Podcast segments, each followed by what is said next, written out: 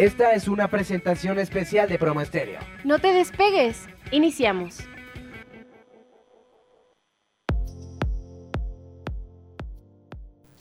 Muy buenos días amigos, estamos transmitiendo desde Facebook Live y promoestereo.com.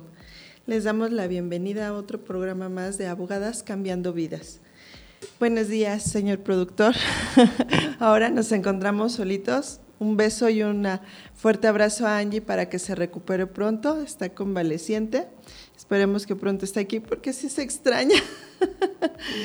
El día de hoy vamos a hablar un poco de lo que es la delincuencia juvenil eh, y la violencia juvenil, que se va a dar esto entre la edad de los 14 hasta antes de cumplir los 18 años, en esta etapa de adolescencia y un poco de preadolescencia, pero a raíz de del 2013 eh, hacia acá, los estudios que ha hecho la Universidad de Guadalajara y la Universidad de Monterrey nos han manifestado que ya no solamente es a partir de los 14 años, sino que ya empiezan desde los 9, 10 años de edad y esto viene como consecuencia de todos los problemas que los muchachos empiezan a tener en su etapa de desarrollo y que realmente esto viene a raíz de los hogares, o sea, la falta de valores en hogares, el maltrato, la violencia en los hogares, han sido violentados, son violentados en la escuela,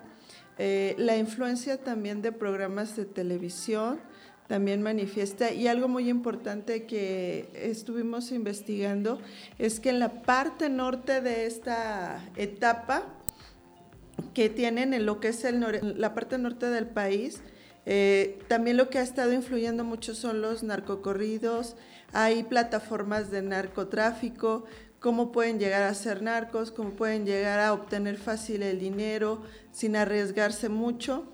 Y otro punto muy importante que estuve leyendo y investigando es los famosos ninis que ahora existen, ¿no? Que dicen es que no estudia, no trabaja. Sí, no solo no estudia, no trabaja y en la casa no hace absolutamente nada. ¿Qué es lo que pasa? Que les dices, bueno, es que ¿qué haces en casa?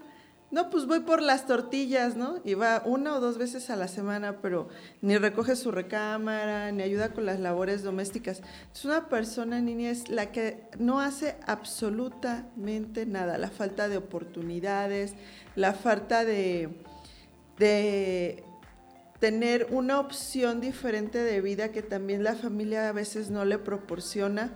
Y ahora con el problema del desempleo y las faltas de oportunidades a cómo va pasando, cada vez es más difícil obtener un trabajo con una buena remuneración.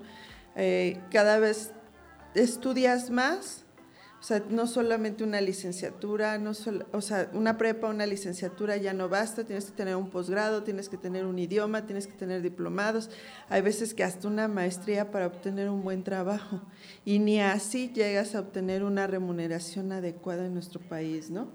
Entonces, eh, vamos a... Mm, esto, ¿qué nos trae como consecuencia? pues los muchachos en la actualidad se están, lo que es el robo, eh, es lo más común, o sea, estamos hablando que hay veces que en determinados eventos que hay, como son los robos al transporte público, el robo al transeúnte, estamos viendo que ya hay involucrados entre 14, 15 y 16 años. Estos chicos no pueden ser juzgados de la misma manera que un adulto. Entonces hay una cosa que se llama jueces especializados en, la materia de justicia para adolescentes y hay preceptorías juveniles para que cumplan si eh, una condena de acuerdo a lo que es. Pero si ellos secuestran, como son los delitos más graves, o si hay una violación, siempre van a caer en una preceptoría y jamás van a pasar a un, a un reclusorio y siempre van a ser juzgados como menores. Hay veces que grupos delictivos lo que hacen es obtener a los muchachos jóvenes, a ellos los detienen, saben que están dos, tres años, porque lo máximo que pueden estar son cinco años. Y de ahí salen, pero luego siguen con esta vida criminal. Hay familias que se dedican a, a eventos criminales, o sea, está involucrado desde la abuela hasta el nieto más chico que se dedican a secuestrar o a robar, pero ya es forma de vida. Entonces sí, esta, este problema de violencia y de, y de delitos juveniles viene comúnmente de factores de el hogar que vamos arrastrando a la escuela y de la escuela lo vamos arrastrando a la sociedad. Mm, las leyes que utilizamos para juzgar a estos chicos son la Ley Nacional del Sistema Integral de Justicia para Adolescentes, porque aparte ellos tienen otra forma de sanciones, o sea, que era lo que les comentaba, ellos solamente pueden estar hasta cinco años, no pueden estar más de cinco años y deben de tener, les dan alojamiento, eh, ay, se me fue les ponen talleres porque se supone que son programas de readaptación social más que otra cosa, o sea, que se vuelvan funcionales para que cuando regresen a lo que es la sociedad y salgan del sistema penitenciario, ellos ya tengan o puedan tener alguna función. Eh, hay algunos que no solamente tienen esto, también están sujetos a atención psicológica, entonces, este, por el tipo de delito. Se supone que, bueno, aquí ya cambiando, en relación a esto, así uno como padre puede ver determinados focos rojos si por decir en tu casa tus hijos no tú no tienes esa conducta, pero los hijos empiezan a tener conductas, ¿no?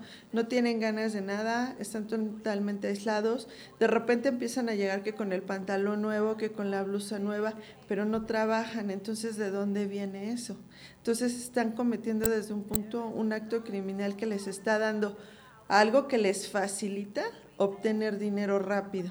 Entonces hay que tener estos, esos focos, pues como les comentaba, todo esto viene a raíz de la, de la familia, la falta de atención de los padres, la falta de comunicación de nosotros como padres hacia nuestros hijos. Eh, no, no, somos padres presentes, que la otra vez nos comentaba la, psicóloga Nazaret, o sea, ¿qué es no ser un padre presente?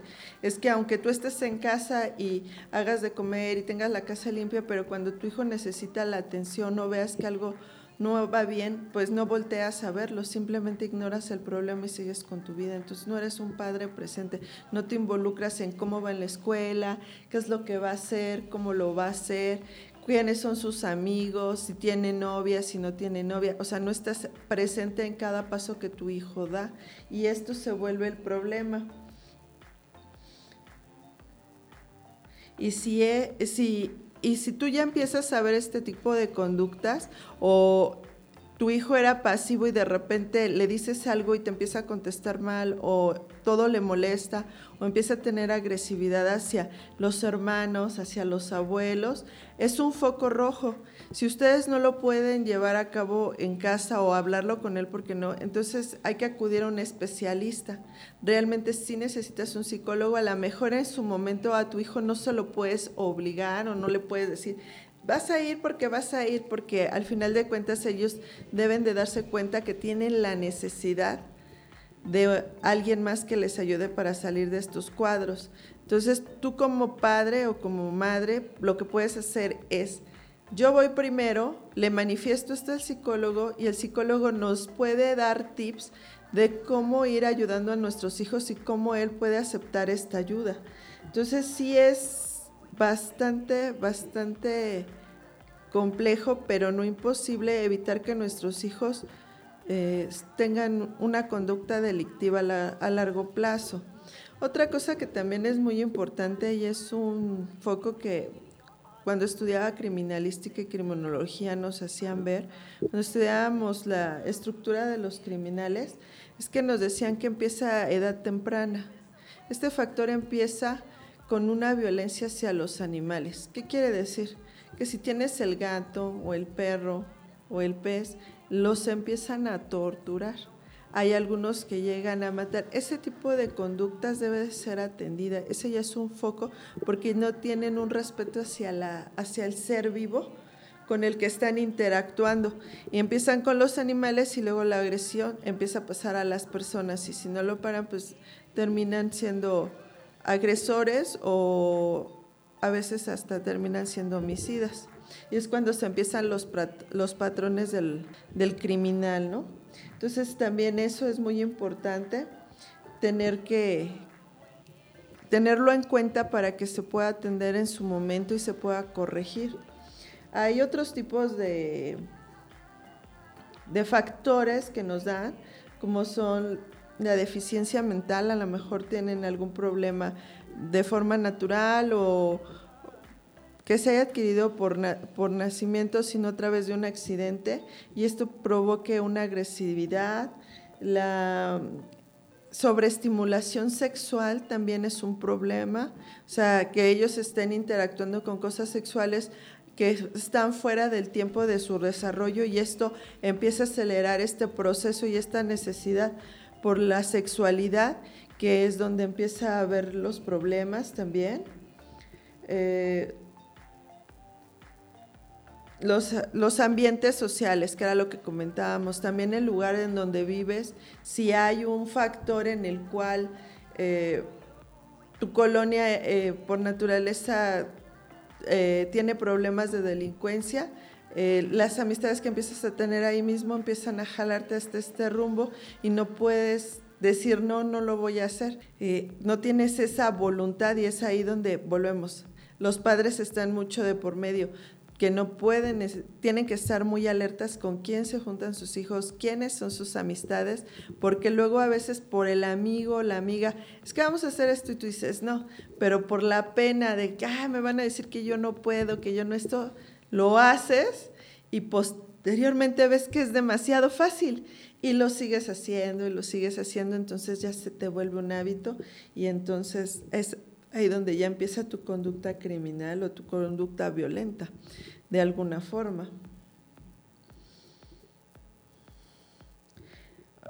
Estaba también ah, leyendo un poco de lo que decían en la Universidad de, de Guadalajara, que entre el 2013 y el 2000 17. El aumento en la violencia en adolescentes en ese estado es el más alto. De hecho, llegó a ser el número uno en violencia juvenil y delincuencia juvenil, en el cual los programas de las casas de la cultura, la Casa de la Cultura Jurídica y el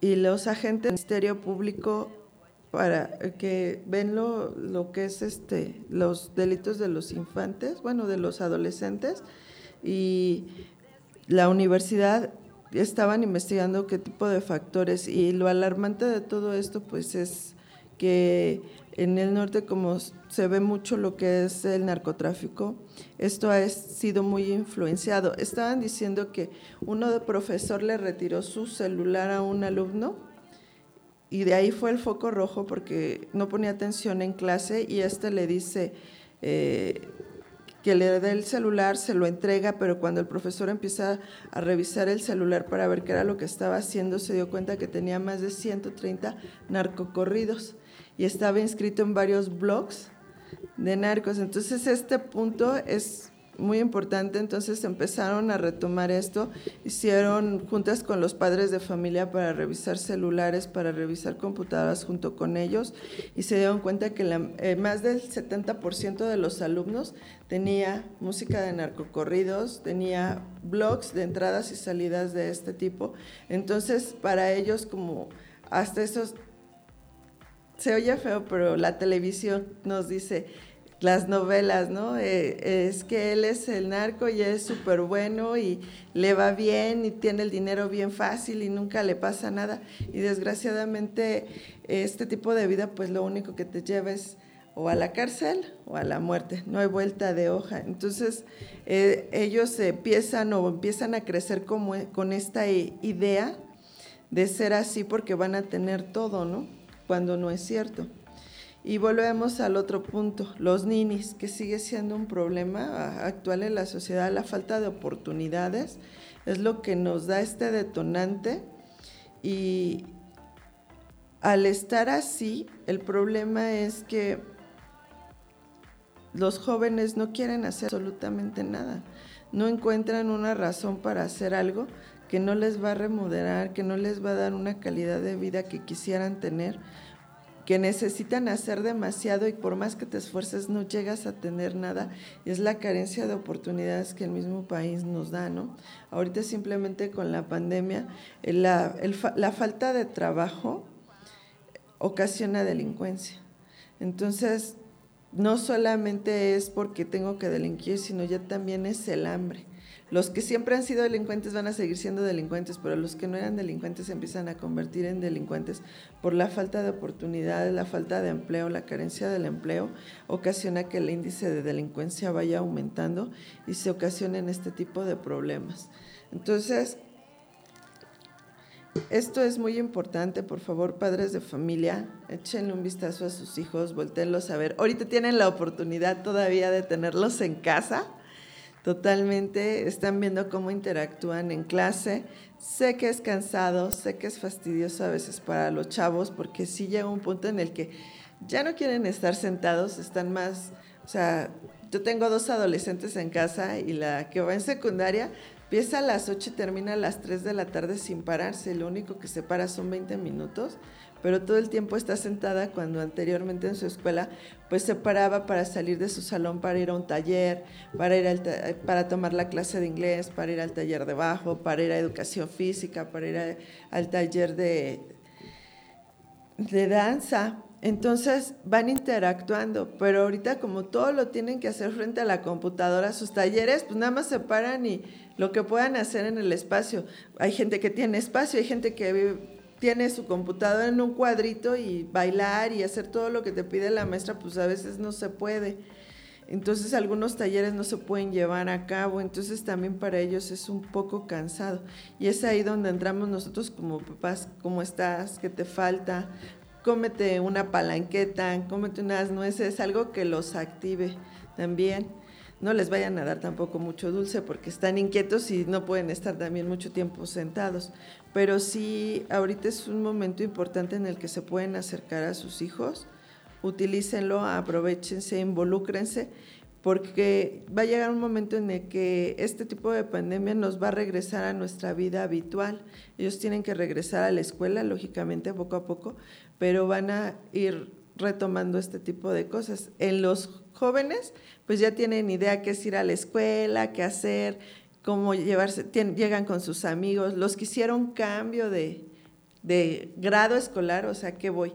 De primaria, secundaria, secundaria, preparatoria, de preparatoria universidad, pues va a ser así algo como nuevo, aunque ya hayan interactuado con sus compañeros, pero pues todos se conocen a través de las clases, pero no es lo mismo el contacto humano, que es muy importante para los jóvenes y los niños, eh, el poder llevarse a cabo. El problema viene también con los niños, con los más chiquititos, los bebés y y los de primaria que no están impuestos a socializar y se encierran en un núcleo, entonces empiezan a tener miedo a todo, entonces también hay que irlo trabajando porque también a largo plazo esta, estos problemas eh, pueden detonar, o sea, de que dices, bueno, es que no quiere, pues que no vaya, mejor en la siguiente clase que vaya, y así, y esto llega a detonar pues en los ninis también. Ahí la Universidad Nacional Autónoma de México se puede meter a su plataforma y ella este, está dando asesoría de forma gratuita para este tipo de problemas. También nosotros pues contamos con la licenciada Nazaret que la pueden contactar a través de abogadascambiandovidas.com en la página web. Entonces, por favor, atiendan, vean, qué es lo que se puede hacer. Que sí está complicada la situación, ahorita es un detonante la pandemia muy fuerte para delinquir de los adolescentes, entonces vamos a, cuidar porque si empiezan con algo sencillo, después va a ser eh, un secuestrador, puede llegar a ser un secuestrador, un homicida, un violador. Entonces, por favor, parte de los porque la mayoría de los delitos que tenemos de estos chicos adolescentes son el secuestro, la trata de personas, el terrorismo, la extorsión, el robo con violencia, los delitos contra la salud, tienen ya posesión de armas de fuego, son homicidas, son violadores, tienen lesiones que ponen en peligro la vida de las personas. Entonces, estos son los delitos más comunes por los cuales ahorita eh, los adolescentes están pasando, que es lo que se están dedicando. Es que, ay Dios mío, me quedo pensando y ya no sé hasta qué punto puede llegar esto. Ya es complicado, chicos. Uno solo. Siempre te hace falta tu compañero con el que interactúas. Me voy a poner a preguntarle al productor, ¿no?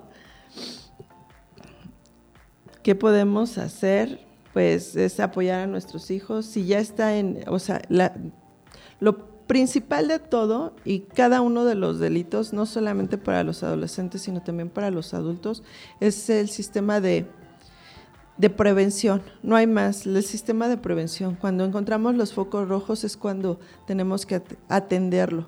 Muchas veces los dejamos pasar y cuando ya estás ahí, que ya te detuvieron a tu hijo y los mamás se la pasan llorando, no, es que era un buen muchacho, siempre estaba en casa, pues sí, pero cuando salía solamente salía a delinquir y ella no lo sabía, pero, o más bien dicho, no es que no lo supiera, es que no ponía atención a los focos rojos. Entonces, no hay como la, la cultura de la prevención en esto, ¿no? Entonces apóyense, si ustedes no saben cómo, sí es importante que se apoyen con un psicólogo o que pregunten qué es lo que pueden hacer.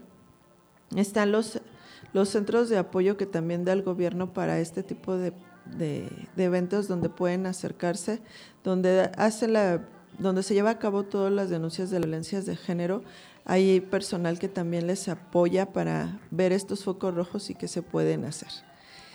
Pues nos vamos a una pausa y regresamos, amigos. No te desconectes de Promo Estéreo. Regresamos. No te muevas. En Promo Estéreo tenemos la mejor programación para ti. Promoestereo.com, donde la estrella eres tú.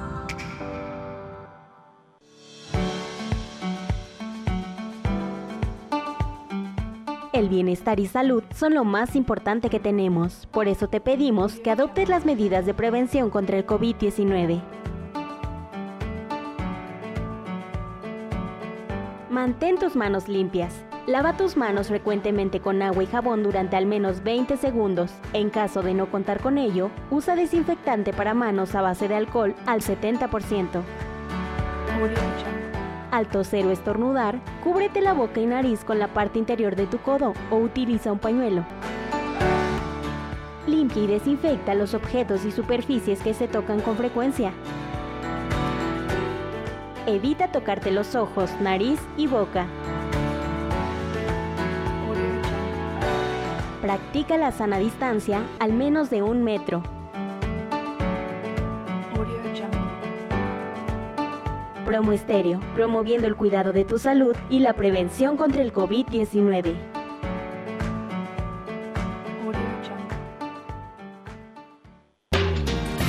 ¿Estás buscando empleo en medio de esta pandemia?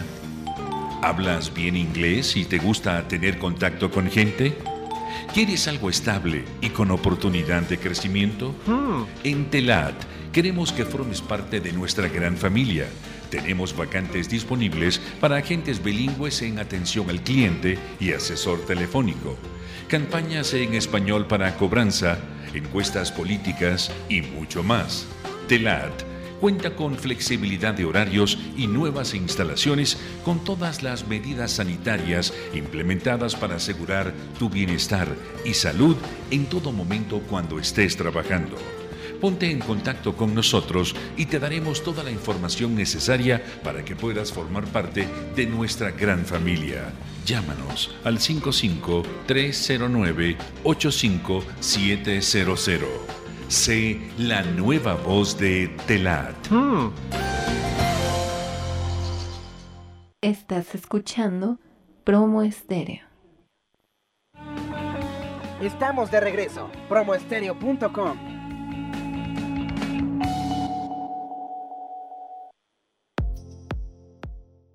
Muy buenas tardes amigos. Ay, no, es día, ya quiero que sean tardes y se acabe el día. No, todavía me faltan hacer muchas cosas el día de hoy. Seguimos con esto. de la violencia juvenil que hay. Entonces, les vuelvo a recordar y retomando un poco que se considera violencia juvenil de los 14 años hasta antes de los 18 años. Las estadísticas que tenemos a partir del 2019, según el INEGI, porque no podemos tenerlas actualizadas, acuérdense que por la pandemia en el 2020 nos tocaba el censo de población y vivienda que se hace cada 10 años. Desgraciadamente por la pandemia se tuvo que suspender, entonces se supone que a partir de este año, medio año, van a retomar otra vez la encuesta para sacar los datos. Eh, pero los datos que tenemos es que 1.218 hombres y 104 mujeres adolescentes cometen algún tipo de delito. Entonces el porcentaje es no tan alto como se considera, pero sí ya es una es un foco de voltear a ver, que era lo que también les comentaba, que en el que encontré más información en los estados del norte como Monterrey, como Tampico, como Chihuahua, eh, Sonora, Nayarit, eh, Guadalajara. Ah, ¿Qué otro estado de la República se me pasa de arriba? Durango. Son de los estados con mayor índice de delincuencia adolescente y que ha ido creciendo y aparte las edades han ido aumentando hasta ya a los nueve años, que ya empiezan a delinquir a los nueve años. Entonces sí es difícil. Y también algo que nos arroja este tipo de encuestas es que el 90% de los hombres han cometido un delito durante su adolescencia. Eso no quiere decir que toda la vida van a ser adolescentes, pero algo hicieron, aunque sea un delito pequeño. Yo les voy a comentar algo muy importante. Hace mucho tiempo, una amistad que teníamos de toda la vida, que ya falleció, ella era muy estricta con sus hijos. Entonces, pero lo que se llama estricta, estricta, demasiado estricta. Y una vez su hijo lo mandaron a traer un mandado y se quedó con el cambio. Y le pusieron una regañiza y le pusieron una cinturoniza, porque antes era más común este, educar a través de los golpes, o sea, era la chancla, era el cinturón, ahora no. O sea, hay eh, otro tipo de enseñanza que es la que le dicen educa con amor, sí, pero el problema es que están llevando esta doble moral en la cual te educo con amor porque pues a mí me pegaron, a mí me, a mí me maltrataron, pero no te pongo límites, o sea, eh, porque siento remordimiento el no darte o no entregarte. Entonces es esa enseñanza de doble moral que se está usando mucho y no. Sí, educo con amor, pero también pongo límites en los cuales mis hijos van a, van a saber o van a eh, comprender qué es lo bueno y qué es lo malo de lo que se tiene que hacer, ¿no?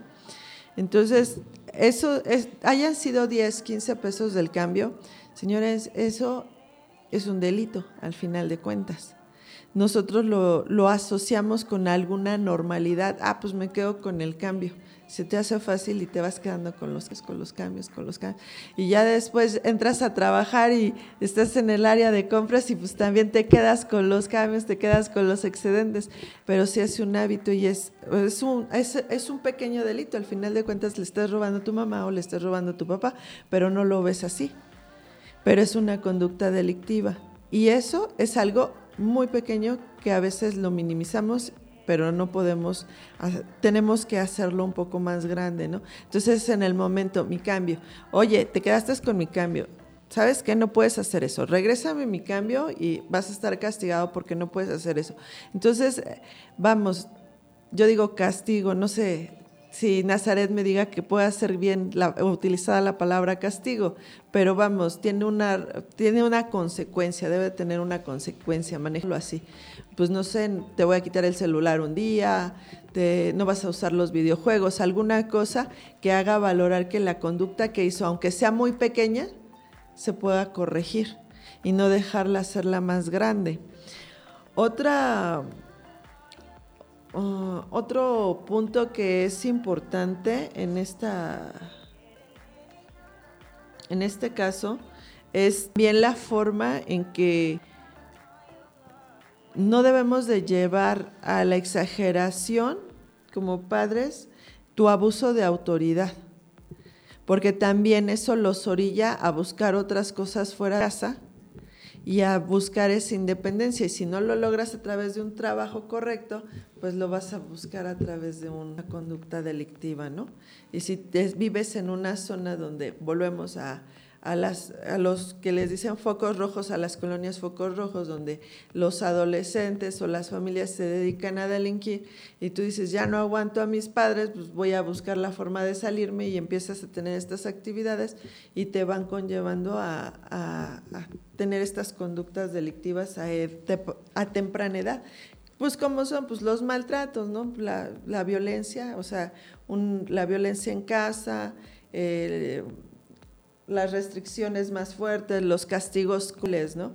Había gente que antes tomabas cosas y que te hacían, te ponían la mano en el comal, o sea, yo conocí a una persona que le pusieron la mano en el comal por tomar algo que no era de, o sea, esos son castigos crueles donde ya empiezas a lesionar la integridad de tus hijos y esto los orilla a que sean violentos contigo como padres cuando ellos empiezan a tener más tamaño y más autoridad entonces se empiezan a intercambiar los papeles. Los papás se vuelven los sumisos, o sea, las víctimas, y los hijos los agresores. ¿Pero por qué? Porque tú les enseñas este camino de violencia, ¿no? Tú como ves, Marquitos. Es que está complicado. Son... ¿Eh? Sí, no, pues a mi mamá dice que ella llegaba, o sea, y algo hacía, y pues ni le preguntaban, cuando sentía ya eran los cinturonazos, pero no solo en las pompis, donde cayeran en las piernas, en la espalda. Las, sí, la, o sea, los golpes en las puntas de los dedos, los jalones de orejas, y luego cuando les pegaban en esta parte también de las manos, que les daban los manazos por agarrar las cosas que no debían, que es peligrosísimo porque tienes las venas y en un niño las puedes reventar y, hacerle, dejarles unas lesiones muy graves. Es malísimo pegarle a los niños en la, en la parte de arriba de, los, de las palmas. Por favor, padres, no lo hagan. Yo sé que a veces nos desesperan y quisiéramos ahorcarlos, pero no cuenten hasta 10. Sí funciona. Relájense y mejor en lugar de eso platiquen y enseñen a que si actúas mal, pues debes de afrontar la consecuencia de lo que haces mal, ¿no? Es muy importante esto. Dudas. Pueden marcarnos a la cabina 57 71 60 46 11 o alguna pregunta. Mm, las sanciones por las que van los muchachos son prestación de servicios comunitarios, eh, la suspensión, la prohibición de asistir a ciertos lugares, el apercibimiento, las amonestaciones punitivas y estancias domiciliarias, o sea, son parte de las sanciones que tienen para la readaptación social por cualquier tipo de delito, pues ya las más graves pues es este estar en la preceptoría juvenil, que es así la cárcel juvenil, que ya esa va por lo que comentábamos anteriormente, por secuestro, por violación, por violencia por robo con violencia, por terrorismo. Ese tipo de delitos pues tienen este, estas consecuencias, ¿no? Mm. del tipo de delito que comete. O sea, dependiendo de la, del delito va la condena, ¿no? O sea, a lo mejor si nada más lo agarraron asaltando para quitar una cartera, eso, pues les dan servicio comunitario, les ponen una sanción punitiva. O sea, ¿qué es una sanción punitiva? Es una multa, tienen que pagar con dinero. Punitivo es, es, es dinero, hay que pagar una multa. Y hay veces que los mandan también, si los, aparte algunos llegan a robar drogados. Entonces, pues, ¿qué haces? No solamente te detengo, sino también te mando a un centro de rehabilitación para que dejes de hacer esto. No siempre se lleva a cabo las cosas como son, como debe de ser hay veces que aprenden más adentro que afuera, desgraciadamente, ¿no? Porque pues el sistema penitenciario, su finalidad es la readaptación social y no siempre la llevas a cabo. Pero pues la idea es que algunos sí, sí se readaptan. les da más miedo, pero otros aprenden más de lo que, con lo poco que iban, ¿no? Es un volado de dos, es una navaja de dos filos, ¿no? Entonces, pues más que nada, lo más importante pues es la prevención. Vuelvo a insistir, la prevención en casa es lo más importante. Si tu hijo llega con ropa, si tu hijo no trabaja, pero ya con un celular nuevo, con una computadora, con un radio, con una bocina, y al principio a lo mejor te dice, me la prestaron, pero luego ya llega con otro artículo, o ya lleva con ropa nueva, o con una bolsa o zapatos nuevos, y no trabaja, y tú no le das dinero, ¿de dónde sale ese dinero, no? Que te diga, no, pues es que sí, estoy haciendo esto y esto de trabajo, bueno, investigale. Pero si no, foco. Es un foco rojo, ¿no? O sea, ¿de dónde está saliendo todo esto? Y es el momento de pararlo desde casa. Y volvemos a lo mismo. La, la ayuda, si tú no puedes controlarlo, es muy importante la ayuda, ¿no? Que te des cuenta como padre de familia que requieres la ayuda para que puedas darle esa ayuda a tu hijo y pueda, ahora sí que, reestructurar. Decían los programas de Alcohólicos Anónimos, son los 12 pasos, muchos los han de haber oído, sí funciona. La gente que no es alcohólica va a hacer cuarto y quinto paso. Para también entender, o cuando tienes problemas emocionales y cargas, te ayudan ese tipo de programas. Son buenísimos, siempre y cuando se lleven como deben de ser, porque también hay unos torturantes que no se hacen como es. Pero algo muy importante que te dicen ahí es de que cuando tú cumples 13 años, es en la etapa de tu vida en la que tú ya decides y sabes qué es bueno y qué es malo. Y, esa elección ya, de los 13 años en adelante, la elección ya es tuya. Ya no es de los papás, ya no es de los amigos, es tuya como persona a partir de los 13 años. Tú vas a saber qué es bueno, qué es malo, independientemente que en tu casa te hayan tratado mal, te hayan criado con violencia, te hayan enseñado que el robar es correcto, que el secuestrar es correcto, no, porque no solamente tienes la casa, tienes todo lo que es lo que marcan los lineamientos sociales y las leyes, los empiezas a conocer de alguna forma, las noticias, los radios, ahora el internet que nos da es una apertura de información enorme. Entonces, al final de cuentas, tú a los 13 años eliges si es bueno o es malo si tú decides seguir con una vida de delitos, lo vas a seguir haciendo. Si tú decides no hacerlo, no lo vas a hacer. Tú ya tienes el poder de decir sí o no a las cosas. Ese, es, esa apertura a determinar lo bueno y lo malo. Y, y es ahí donde en esos programas te enseñan o te dicen que, ¿cómo se llama? Que tú como padre, si tu hijo se droga o se alcoholiza, realmente hasta cierto punto tú no eres responsable de las elecciones que ellos tienen. Que te puedas, que tú lo hayas encaminado a seguir esta, esta forma de vida, sí, y tú tienes que ayudar a corregir. Pero en sí, el joven de 13 años ya elige lo que es bueno o es malo, es esa apertura de vida en la que tú decides qué es lo que quieres hacer, ¿no? Entonces, volvemos a lo mismo, es importante la prevención. Si tú, padre de familia, no te das cuenta y tu profesor te das cuenta, también trata de ayudar a tu alumno. Luego hay veces que los padres no ayudan, pero los profesores sí se dan cuenta de estas situaciones y se tratan de acercar a los alumnos. Entonces traten también por favor de ayudar porque la delincuencia juvenil está creciendo a pasos agigantados. Si de por sí ahorita el índice de la violencia, estábamos hablando que con la pandemia subió el 47%, pero vamos, es generalizado, no solamente hacia las mujeres, sino también el robo a los trausentes, el robo a casas habitación, el robo en el transporte público. Y pues estamos viendo en las noticias de que se suben a asaltar una, una combi y entre los asaltantes siempre hay un muchacho de 14, 16, 15 años, desgraciadamente, que van con ellos, o los de las motos ¿no? Que van en la moto y los asaltan. Y uno de ellos tiene, es menor de edad.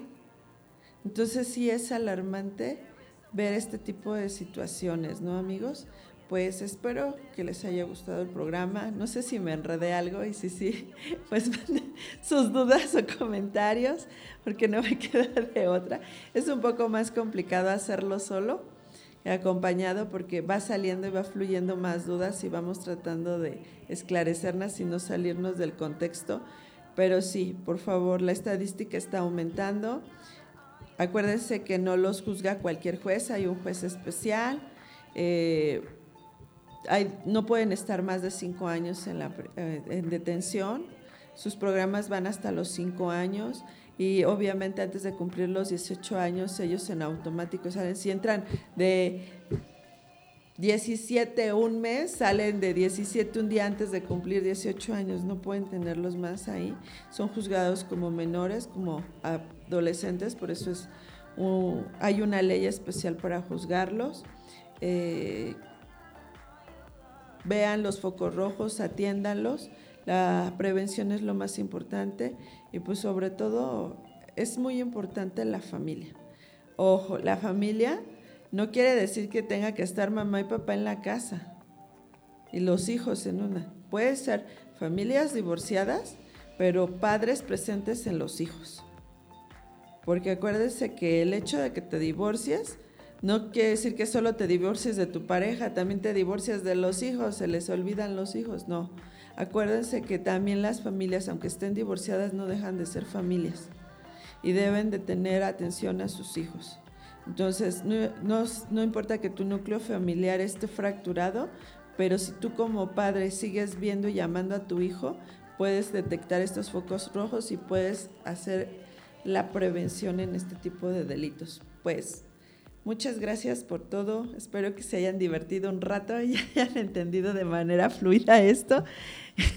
y si no, más adelante podemos retomar el tema, pero también con la licenciada Trejo y con la licenciada Rodríguez para que nos aclaren más puntos. Nos vemos el próximo miércoles, que vamos a tener otra vez el gusto de tener a Nas para retomarlo de la violencia en el noviazgo y la violencia en la pareja que quedaron varios puntos pendientes del programa pasado. Entonces, hasta la próxima amigos. Tengan una excelente semana. Espéranos la próxima semana. Escúchanos por Promo Estéreo, donde la estrella eres tú.